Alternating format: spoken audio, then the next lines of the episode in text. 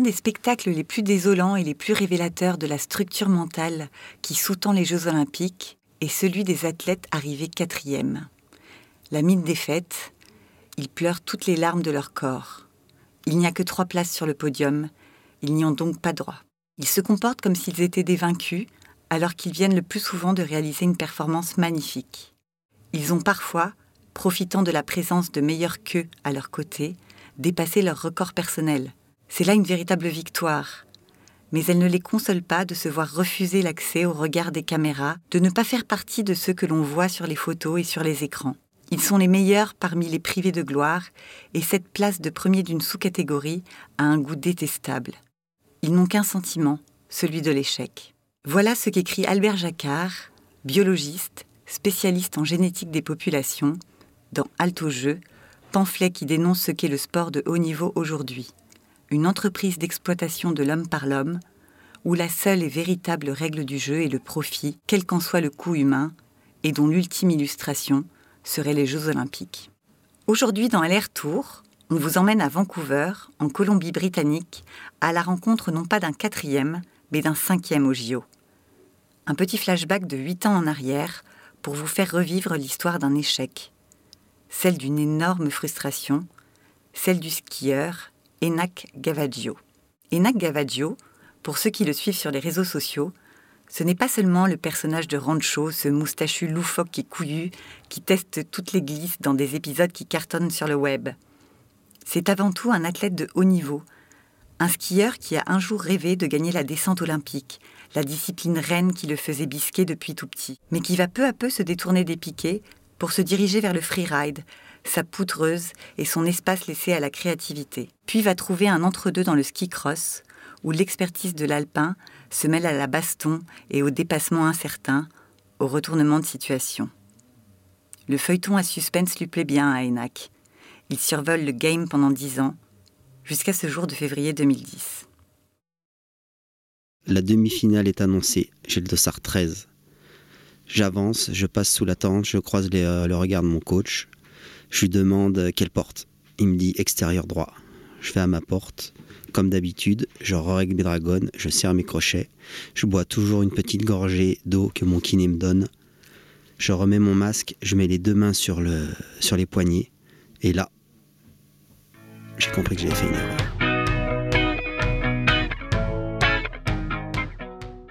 Je viens du ski alpin, j'ai toujours aimé euh, la trajectoire, j'ai toujours aimé la courbe, la vitesse. J'étais en Coupe d'Europe en, descente et malgré deux top 15 en Coupe d'Europe, j'ai compris à l'âge de 19 ans qu'en fait j'arriverais pas à monter sur le circuit Coupe du Monde pour plein de raisons, le gabarit, peut-être un, manque d'esprit de compétition et certainement un problème pour moi pour évoluer dans une structure collective avec pour, pour courir en fait sur une course individuelle, tout simplement. Les JO pour moi, euh, c'est la fête du ski, c'est la, la grande messe, c'est tous les quatre ans, c'est euh, la seule compétition au monde où on a un titre à vie, c'est la seule compétition au monde où on est le roi du monde pendant quatre ans, c'est la seule compétition du monde qui permet de mettre des flashs sur toutes les disciplines, c'est la seule compétition du monde où peu importe la discipline que tu fais, on est tous logés à la même enseigne, c'est la seule compétition au monde qui est retranscrite euh, à la télé en intégralité. J'étais contre les Jeux Olympiques, je trouvais que le, système ne me plaisait pas, je refusais d'ailleurs de porter la tenue France. Euh, j'ai jamais vraiment aimé en fait ce côté patriote. Je savais pas pourquoi j'avais peur du bleu blanc rouge, certainement parce qu'il avait été récupéré par des gens euh, malsains. Et euh, je me refusais à tout ça. Et et puis en fait un jour je me suis retrouvé au village olympique. Je suis passé deux fois en commission devant le CIO parce que je refusais justement de prendre la tenue.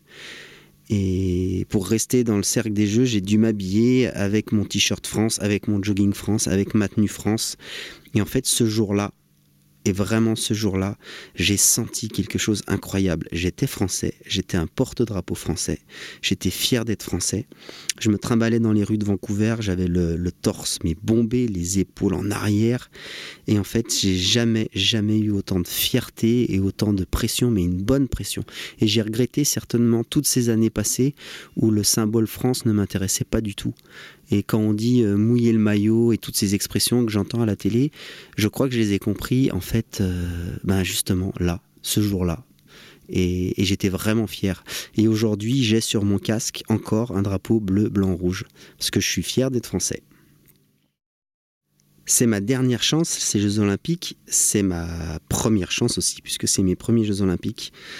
Euh, dix années de circuit Coupe du Monde, j'arrive au, départ des Jeux, je suis gonflé à bloc. Je suis imbattable, je suis indestructible. Ça fait deux ans que je me prépare pour ce moment incroyable et, euh, et je sais qu'en fait tout, tout, va me sourire parce que, parce que je le sais parce que je fais des cauchemars quasiment toutes les deux, trois nuits où je rêve justement que je suis deuxième ou troisième et je me réveille en sueur. Et je sais qu'en fait, euh, sur les Jeux Olympiques, c'est pas le meilleur qui gagne, c'est celui qui sera parfait. Et en fait, euh, je sais que j'ai tout pour être parfait. Du coup, euh, j'ai pas de doute, j'ai pas peur. Euh, je suis bien, en fait, je suis dans mon élément. J'aime les courses d'un jour, j'aime la pression que ça représente, j'aime savoir qu'il y a un Graal à gagner. Et, surtout, j'ai toujours eu, moi, énormément de mal à me motiver sur, euh, sur une saison complète. J'aime les challenges d'un jour. En fait, je trouve, euh, même si je sais que les grands champions, ce sont ceux qui sont capables de gagner du début jusqu'à la fin de la saison, moi, j'aime le, j'aime le rendez-vous. Comme avec les filles, j'aime le premier rendez-vous. Quand on arrive au village olympique, euh, on a nos quartiers, quartiers français, ensuite il y a les quartiers des étrangers, il y a des restaurants communs à tout le monde, il y a la sécurité qui est omniprésente, on nous fouille, on regarde tout. Et en fait, ce qui est rigolo, c'est euh, on est tous ensemble, mais on est tous super seuls parce que c'est la seule course et c'est le seul moment euh, de toute ma carrière où je me suis vraiment rendu compte que là, on est tous à l'aube d'un événement qui est incroyable parce que les jeux, ça reste incroyable quand on le regarde d'un côté sportif. Je dis bien vraiment que quand on le regarde d'un côté sportif. Et, euh, en fait, même si on a nos amitiés, nos meilleurs amis, tout ça, tout le monde se sent un petit peu seul parce qu'on sait qu'il va avoir un gros challenge et personne ne le vit pareil. Euh, au fait David, mon ami depuis toujours, avec qui j'ai fait 10 ans de Coupe du Monde, le vit complètement différent de moi, voire à l'opposé. Euh, Xavier Kuhn, euh, pareil, 10 ans de Coupe du Monde, le vit plus ou moins comme moi, lui il est serein. Et en fait c'est ça. Et ce qui est rigolo, c'est que le village olympique, il est, euh, c'est dans le village olympique où on sait déjà qui va gagner et qui va pas gagner. C'est assez incroyable.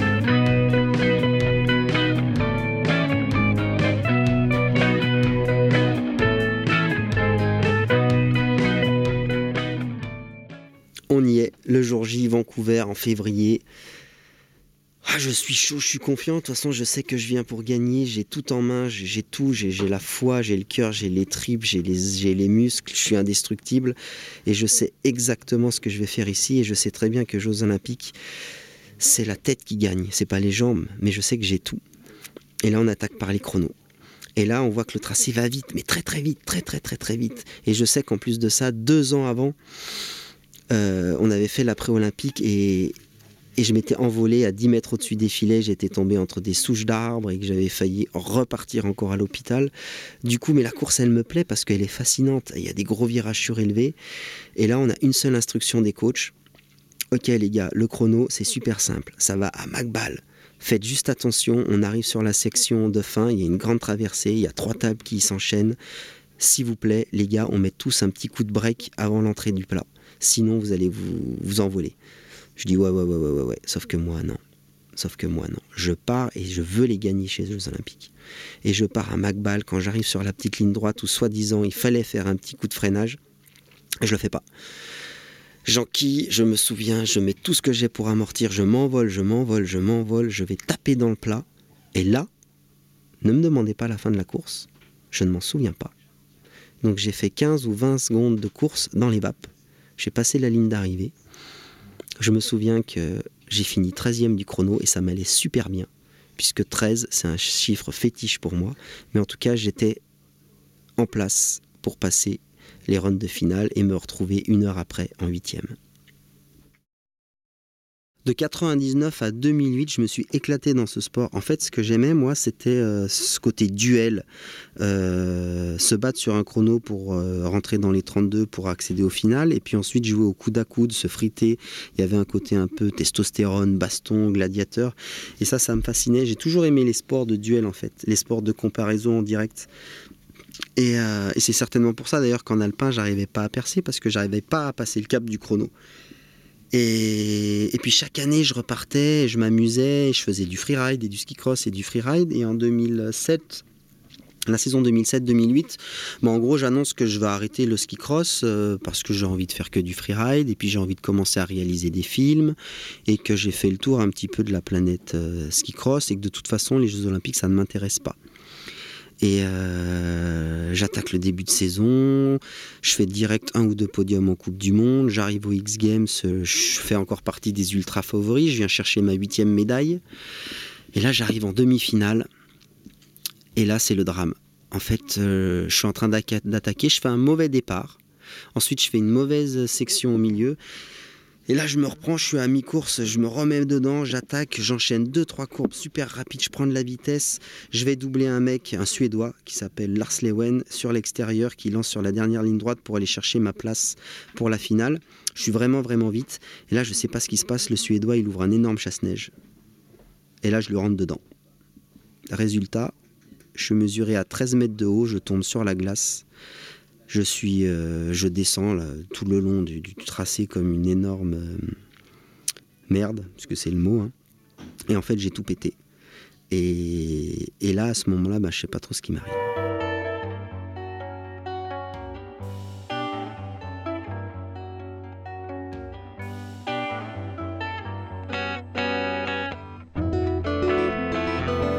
Deux ans de monstres galères. Centre de rééducation, questionnement, est-ce que je vais être capable de revenir à 100% euh, Et puis là, ça commence à revenir, je commence à reskier, je suis toujours incapable de taper dans un ballon de foot, je suis toujours incapable de courir. J'arrive sur un stage en été, euh, les coachs, euh, les me voient, me, renvoient carrément chez moi parce qu'ils voient que je suis incapable de skier. Du coup, un an et demi après l'accident, je vais revoir peut-être, je sais pas moi, le 30e, 40e médecin. Et j'en avais marre de faire cette des docteurs, des rendez-vous, des scanners où je racontais maintes et maintes fois la même histoire, le même accident. Et en fait, là, je vais voir un mec, Tortellini ou Tortelli, il s'appelait. À Grenoble, il me dit Ah, mais c'est vrai, c'est bon, toi, t'as le pubis cassé. Et je lui dis Mais comment ça, le pubis cassé? Il me dit Quoi, t'as toujours pas fait de radio du pubis? Je dis Ben non. Et là, il m'envoie faire un scan dans la foulée, parce qu'on avait des petits arrangements quand même avec la Fédé en tant que sportif de haut niveau. Puis on était à 5 mois des Jeux, tu vois. Et, euh, et là, en fait, mon, pubis, il est explosé, pulvérisé, défoncé. Et là, j'hallucine, je me dis, ah bah c'est ça. Du coup, là, bim, je me remets deux mois out, je reviens sur les skis, puisque là, j'avais plus rien droit de faire. On part, euh, on part en Amérique du Sud je vais skier, on fait euh, trois semaines de stage intensif, je recommence enfin à prendre un peu confiance, euh, je m'entraîne comme un fou, je suis hyper sérieux. Et le dernier jour, euh, les coachs nous font, bon allez, là on a super bien bossé sur ce stage les gars, on va se faire un petit, un petit foot, côté un peu exutoire, on l'a bien mérité, puisque ça c'est le genre de sport qu'on nous interdit et qu'il faut pas faire quand tu es au niveau, c'est trop dangereux. Et là on est en indoor, petit terrain de foot, trop cool, tout le monde a envie de jouer je suis le seul connard qui s'échauffe. Et je fais des mouvements dans tous les sens pour bien préparer la bête parce que je me dis, je suis fragile, faut pas faire le con. Et là, on attaque à jouer. Je joue depuis 5 minutes et là, je fais une Dugarry. Je veux mettre une grosse mine avec mon pied droit, mais avec mon pied gauche, je pousse la balle. Je tire dans le vide. Paf 70% de mon quadriceps explose.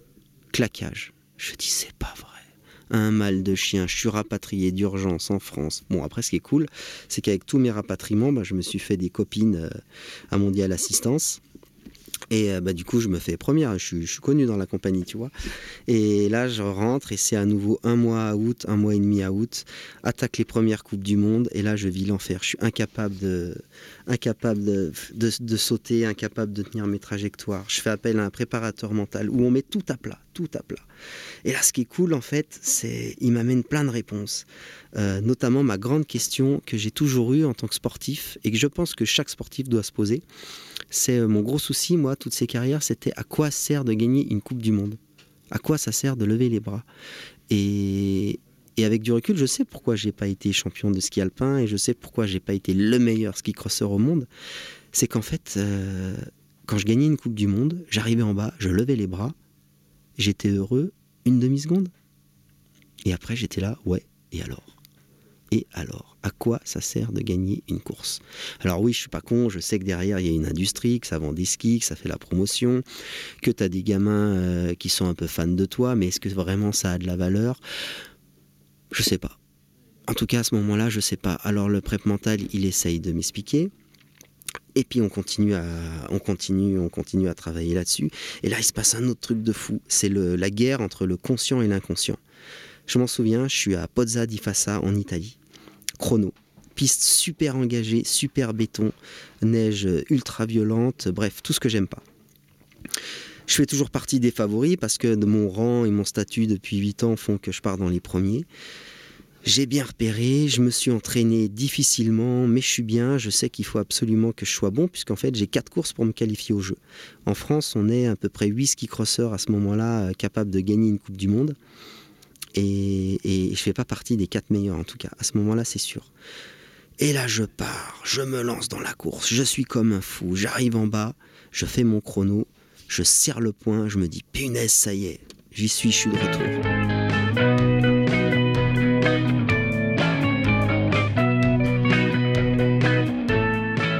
Sur une course de 50 secondes, je crois que je prends 5 ou 6 perles. 5 ou 6 perles, c'est 5 ou 6 secondes. C'est énorme, c'est une valise, c'est astronomique. Et là, je vais carrément voir le, euh, le, mec de la FIS, là, le DT, et je lui dis, il y a un problème dans mon chrono. Le coach arrive, je lui dis, putain, mais c'est quoi ce bordel Il y a un problème. J'explique au coach, je lui dis, t'as vu là, la double, j'ai fait double-double, ensuite inter, passé, extérieur, j'ai passé, j'ai ouvert la ligne ici, ici, j'ai fait amorti, amorti, là j'ai pumpé. Je lui récite le tracé à la perfection. Et là, je vois le coach qui se décompose, qui ouvre les yeux et qui me dit euh, Ok, Nac, bon, ben, on se voit ce soir à la vidéo. Alors moi je vais pleurer dans mon coin, euh, boire une bière pour histoire de me changer les idées. J'arrive le soir à la piole. Oui, je suis 95e ou 150e, je sais pas combien je suis, mais je suis dernier garçon de la course de toute façon. Et là je regarde la vidéo, il l'avait programmée, je me regarde skier, et là je lui dis euh, oui ben vas-y, vas-y, montre-moi qui c'est ce mec là, j'ai pas envie de voir ça moi. Et en fait je me reconnaissais même pas à l'image. Et là, je vois une espèce de mec, un, blaireau qui descend, j'ouvre des chasse-neige avant les sauts, je suis en dérapage dans toutes les courbes, j'ai les mains basses, je ne me reconnais pas ce qui est. Et là, mon préparateur mental m'explique, il me dit, Enak, ton conscient a envie d'aller vite, mais ton subconscient, ton corps, eux, ne sont pas encore prêts. La route est longue. Et là, je regarde Luc, capitaine Luc, euh, et je lui dis, mais la route est longue, la route est longue. Euh, Luc, il me reste trois courses et, c'est la qualif pour les jeux, on fait comment? Et là, il, hausse les épaules, il me dit, ben, il nous reste trois courses. Et alors, ce qui est rigolo, même si je prenais des tabasses et des tabasses sur tous les entraînements et toutes les courses pendant ces deux ans de préparation au jeu suite à ma blessure, je me persuadais de tout, que de toute façon j'allais être champion olympique et je le savais que j'allais être champion olympique. Euh, je faisais des cauchemars la nuit. Et mes cauchemars, c'était simple. Je me réveillais euh, trempé de sueur, euh, en angoisse, parce que je faisais deuxième ou troisième des Jeux Olympiques. C'était ça mes cauchemars. Et, toute ma rééducation, c'était ça. Enac, si capable de sauter une marche d'escalier, t'es champion olympique. Et demain, si tu sautes deux marches d'escalier, t'es champion olympique. Même quand j'allais pisser, je pissais les yeux fermés, et si je mettais une goutte sur la cuvette, c'était le challenge. Quoi. Fallait que je sois champion olympique. Et tout a été ça, et pendant deux ans, je n'ai vécu que pour ça. Alors si j'étais pas euh, omnibilé par les jeux. En fait, ce que je voulais, c'était me prouver à moi que j'étais capable de revenir et que j'étais et que je serais, en tout cas, à nouveau une machine. Et là, coup du sort, euh, on arrive, aéroport, euh, je sais plus où on est, je crois qu'on est à Denver. La sélection, est, la sélection officielle est tombée. Aucun garçon ne sait si on est qualifié ou pas pour les Jeux. Il n'y a que quatre places. On est les huit garçons, on est tous assis euh, sur un banc à l'aéroport. Et on sait que ça va être le moment fatidique en gros, il y a quatre billets euh, qui vont, euh, qui vont sur Vancouver et il y a quatre billets qui retournent en France. Et là, la messe, elle a été dite en cinq minutes. De toute façon, dans ces moments-là, ça sert à rien de, ça sert à rien de tergiverser. le coach principal, Mitch, arrive et il fait bon bah voilà les gars, on y est, moment crucial. Il va avoir quatre mecs contents, quatre mecs déçus. On est une équipe, c'est comme ça, on est obligé de trancher. Et là, il a fait l'annonce. Et il a donné les quatre billets aux mecs sélectionnés et quatre autres billets aux mecs non sélectionnés. Et là, en cinq minutes, on s'est tous dit au revoir. Et je suis sorti quatrième français. Donc je suis passé limite, limite, et je pense que je suis pas passé par rapport à mes résultats, mais par rapport à ma volonté. Et Rémi Sella croyait en moi, et tout le staff français croyait en moi, et ils m'ont donné la chance d'aller au jeu. Et, et là, je l'ai saisi, je l'ai saisi. Trois jours après, on arrive, entraînement, course pré-olympique.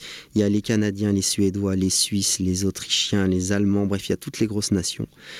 Premier hit, je passe, c'est déjà pas mal, j'en avais pas passé un de l'année. Deuxième hit, euh, je suis en troisième position, j'attaque un mec pour doubler. Là, il y a un retour de piquet qui me revient dans la tronche, je m'éclate la lèvre, tout, j'ai du sang, plein le masque. limite, je crache du sang tellement j'en ai dans la bouche. À deux portes de l'arrivée, j'arrive à passer le deuxième, du coup, je me retrouve deuxième, bim je me retrouve en demi-finale. Bon, là, il y a tout le staff français qui arrive, les docteurs, et qu'est-ce qu'il y a et tout. J'ai la gueule en feu. J'ai 17 points de suture, en fait, sous la lèvre. Et euh, il fait super froid. Et le docteur me dit Bon, allez, maintenant, Enac, on rentre, on va à l'hôpital. Euh, là, c'est pas possible. On écartait la lèvre, on voyait mes dents. Donc, c'était pas super mignon. C'est pour ça que j'ai une moustache maintenant. Et là, je regarde le docteur, je regarde Capitaine Luc, mon préparateur mental. Et là, je leur dis Vous savez quoi, les gars? Je suis de retour. J'en ai plein le cul, là. J'en ai plein le cul, il m'arrive que des merdes. Le dos, le sternum, le coccyx, les vertèbres, le pubis, le claquage de l'ischio. J'en ai plein le cul, je suis de retour, c'en est trop. Je remonte et je gagne. Et là, le docteur dit non, les coachs disent non, et le prep mental me regarde, regarde le staff et ils font on fait confiance à Enac. Et là, je remonte, je défonce la course. Je gagne. Un cri de rage. J'étais de retour, le Dark Lord était de retour et j'allais gagner les jeux.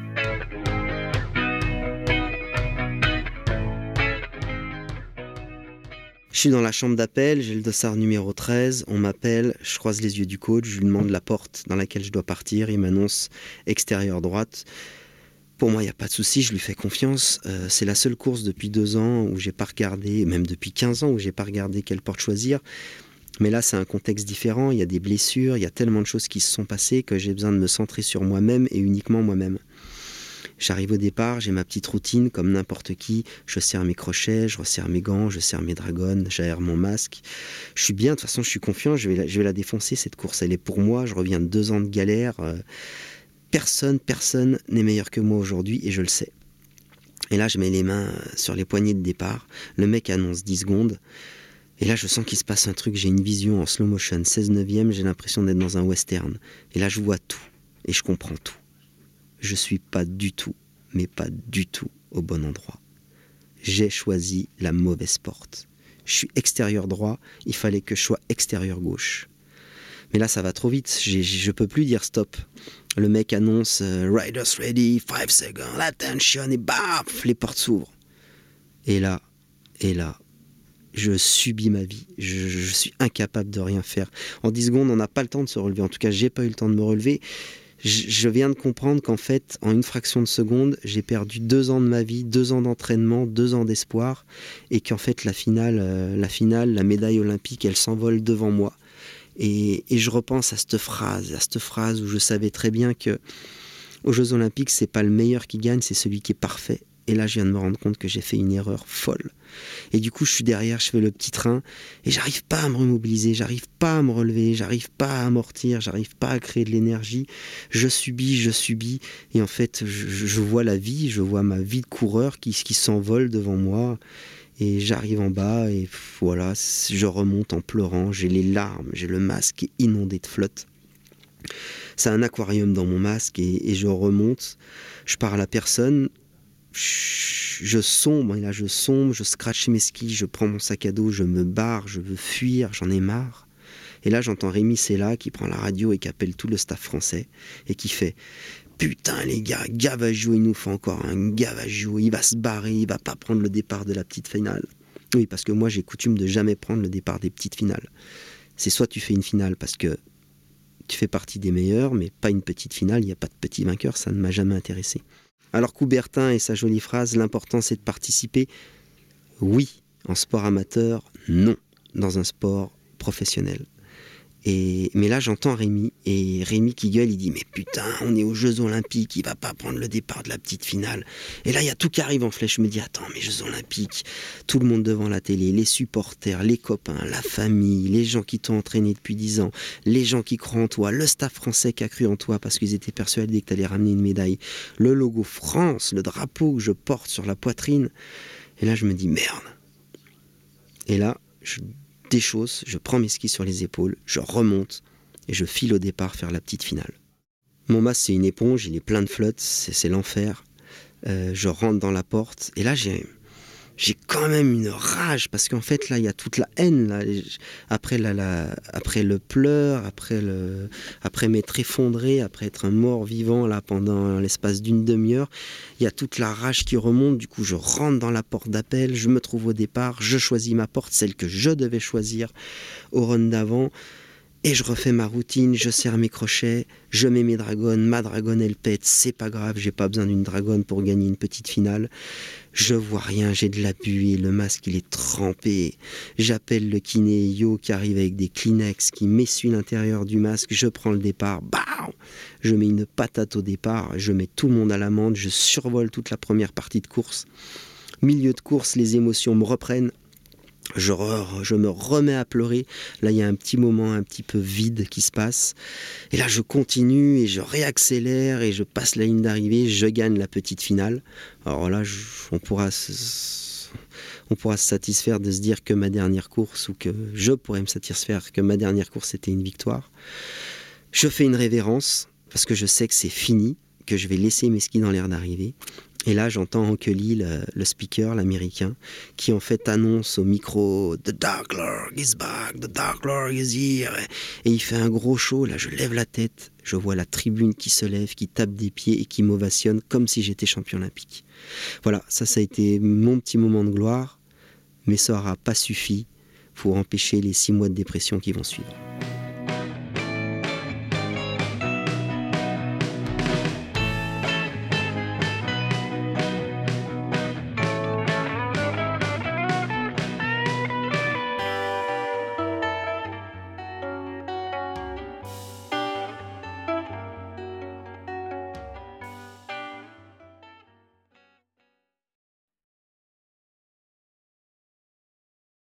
Je m'étais dit que de toute façon, comme j'étais un sale gosse et que j'ai toujours aimé faire un petit peu à l'inverse de tout le monde, j'avais tout prévu dans ma tête. Forcément, j'allais gagner. Et en fait, j'avais déjà réservé des billets d'avion pour l'Alaska pour aller filmer avec une, compagnie de boîtes américaine en freeride.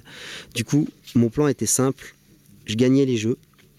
Je me mettais une énorme pile le soir, puisque c'était la fin de ma carrière.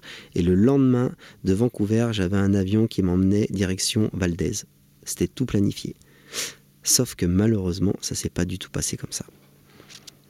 Donc ma désillusion, j'ai remballé mon sac, j'ai laissé mes skis dans l'air d'arrivée, j'ai pris le bus, une heure et demie de Cypress la station pour aller à l'hôtel. Le lendemain, j'ai pris le premier avion, je suis rentré en France, j'ai tout coupé. Et en fait là, je me suis laissé sombrer. Et, et j'ai pas réussi à tenir. Je me suis dit, j'ai pas compris ce qui s'est passé, mais en fait, je crois que c'est le, tout, la blessure, l'entraînement, l'espoir, la foi. Et là, je suis rentré clairement dans une dépression. Hein. Je ne parlais pas. Je ne parlais pas, je ne savais pas comment m'en sortir. Et, euh, et en fait, la seule chose que j'ai fait intelligente pendant ces six mois, c'est répondre à ma grande et grande et grande question. À quoi sert un sportif de haut niveau? Alors, y, y, a plein de réponses, mais en tout cas, moi, je l'ai trouvé. J'ai arrêté le, donc j'ai arrêté le ski cross en février. Je suis rentré aux Arcs, à la maison. Et en fait, j'ai juste fait un dossier à ma station de ski, à mes deux, trois partenaires, et je leur ai dit, j'aimerais, euh, je, ne veux pas faire un jubilé, je trouve que c'est trop narcissique, ça ne m'intéresse pas, c'est pas moi. Moi, ce que j'aimerais faire, c'est faire une compétition pour les enfants. Et là, j'ai compris qu'en fait, à quoi ça servait toutes ces années de Coupe du Monde. Du coup, j'ai fait mon petit dossier, j'ai organisé ma petite compétition pour les gamins de ski cross à la maison, avec 100 gamins en, année 1, et à la fin de la course, euh, et ben, j'ai repleuré. Et là, j'ai compris. Et je me suis dit, ben, en fait, un sportif de haut niveau, ça sert à avoir un nom, ça sert à avoir des contacts, et ça sert à faire rêver les enfants.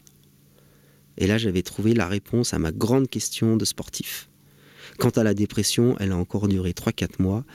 et j'ai vécu l'enfer. Je pense que j'ai pas dû faire une nuit sans me réveiller avec un mal de bide et en refaisant la course. Et la course de la petite finale, mais je la connais, mais de la, de la demi-finale, je la connais par cœur. Et aujourd'hui, je m'en veux encore un peu. Mais, mais ça va. Et en fait, je suis sorti de cette grosse dépression, de ce mal-être un petit peu de sportif, euh, quatre ans après, quand j'ai eu la chance d'aller commenter les Jeux euh, à Sochi. J'avais peur, je me disais, est-ce que je vais être comme euh, d'autres anciens sportifs qui peuvent être jaloux de voir les plus jeunes faire mieux que soi, et ainsi de suite. Du coup, je suis parti avec France Télé, j'ai été commenter les Jeux de Sochi. On avait une équipe de France qui était forte, qui était forte avec Jean-Fred, Beauvau et compagnie. Et là, je me suis dit, comment je vais réagir je pense que la question est légitime d'ailleurs. Comment je vais réagir si euh, mes petits frères, en fait, puisque c'est le ski cross, c'est une petite famille, eux font des podiums au jeu et pas moi? Et c'était ma grande interrogation. Et en fait, ils ont fait 1, 2, 3. Et j'ai eu la chance de commenter peut-être le plus bel événement sportif au monde. Et j'ai encore pleuré. Mais ce coup-ci, c'était de joie.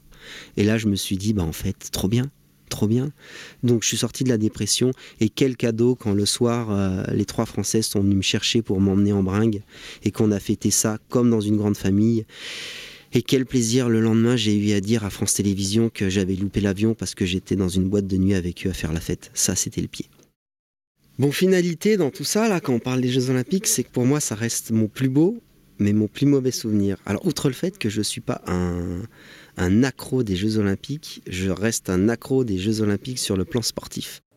Si vous avez aimé ce récit, on vous offre un petit bonus pour la route, ou pour la déroute, ça dépend. Un petit making-of du défilé olympique version Gavaggio. Mais surtout, les jeux, il y a plein de trucs qui se passent. Alors oui, il y a euh, l'échange d'épines avec euh, les autres, euh, regarder les jolies filles, aller au resto, se balader, découvrir les trucs, faire la, faire la fête, mais bien sûr non alcoolisée, puisque c'était quand même sur une épreuve importante dans ta vie. Mais il y a aussi la cérémonie. Bon, alors moi, je suis pas du tout spectacle. Hein. et la cérémonie, je l'ai regardé un peu, mais je me suis un peu fait chier. Par contre, ce que j'ai aimé, moi, c'est quand on est rentré dans le stade. Ah, mais ça, ça a été un grand moment pour moi. Bah, comme j'étais heureux, comme on était les quatre petits Frenchies, euh, Xav, Teddy, euh, Sylvain et moi, bah, on est rentré euh, dans le stade. D'ailleurs, il faut savoir que quand on regarde le défilé des équipes, euh, bah, vous, vous êtes devant la télé, tranquille, en train d'attendre. Nous, pendant deux heures, on est dedans, au froid, en bas, à se peler les couilles, à, être, à rester debout. Il n'y a pas de toilette, il n'y a pas de flotte, il n'y a rien. C'est un peu l'enfer hein, de partir sur un défilé. Reste que on s'est quand même bien marré. Et j'ai quand même eu la bonne idée ou la mauvaise idée de suivre mon petit protégé Sylvain Miaillet dans la cérémonie. Et en fait, il y a seulement la télé américaine qui a capté cette image. Et donc la télé américaine, elle suivait un petit peu le défilé. Donc euh, avant la France, un pays par eux, je sais pas. Bon, ouais. La France arrive, donc au début du cortège, tout le monde est super bien aligné par quatre. Et puis la télé américaine, elle suit un petit peu les 4-5 joyeux lurons qui y a à la queue de l'équipe de France. Ah bah ça, ça c'était nous ça. Et du coup ils se sont un petit peu attardés sur nous en se disant bah tiens qu'est-ce qu'ils font? Ils sont rigolos, ils courent de partout. Puis nous on était contents. Puis quand tu es un skieur, t'as pas l'habitude de rentrer dans un stade où il y a 80 000 ou 90 000 personnes. Du coup c'est ah, c'est hallucinant, c'est un truc de fou à vivre. Et là, j'étais tellement content. Hop, d'un coup, j'ai donné ma caméra à, Tête Picard. Je lui ai dit, tiens, filme ça, ça va être juste génial.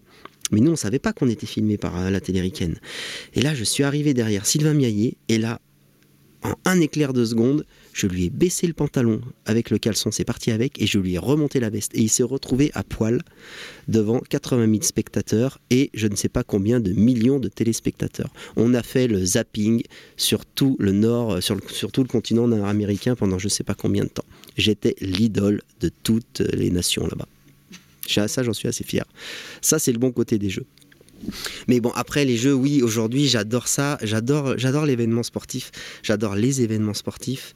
J'adore les Jeux Olympiques pour ce que ça représente pour un sportif, parce qu'effectivement, on dit. Euh, il y a plein de choses négatives. Ben moi, euh, dépression derrière, mais euh, mais il y a plein de sportifs qui arrivent à faire des carrières. c'est une chance incroyable. Mais reste que quand même, si on regarde ça de loin, c'est quand même un sacré panier de crabes. Et tu sens que le fric a quand même bien pris le pas sur le sport. Et ça, c'est triste. Mais si on enlève, si, si on garde pas cette petite magie olympique dans nos yeux, putain, qu'est-ce qu'on se ferait chier dans la télé?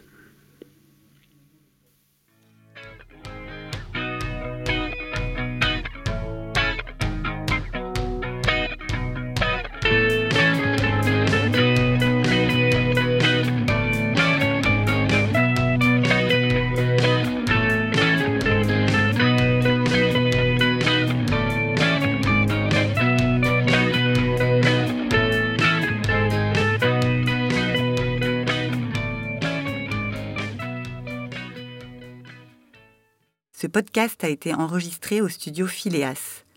Il a été produit et réalisé par 9 dixièmes.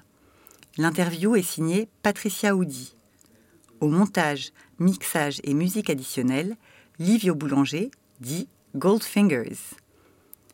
Si vous voulez faire plus ample connaissance avec Lena Gavaggio de la vie d'après Gio, rendez-vous sur Rancho Web Show. Quant à nous, on vous dit à bientôt pour de nouvelles aventures.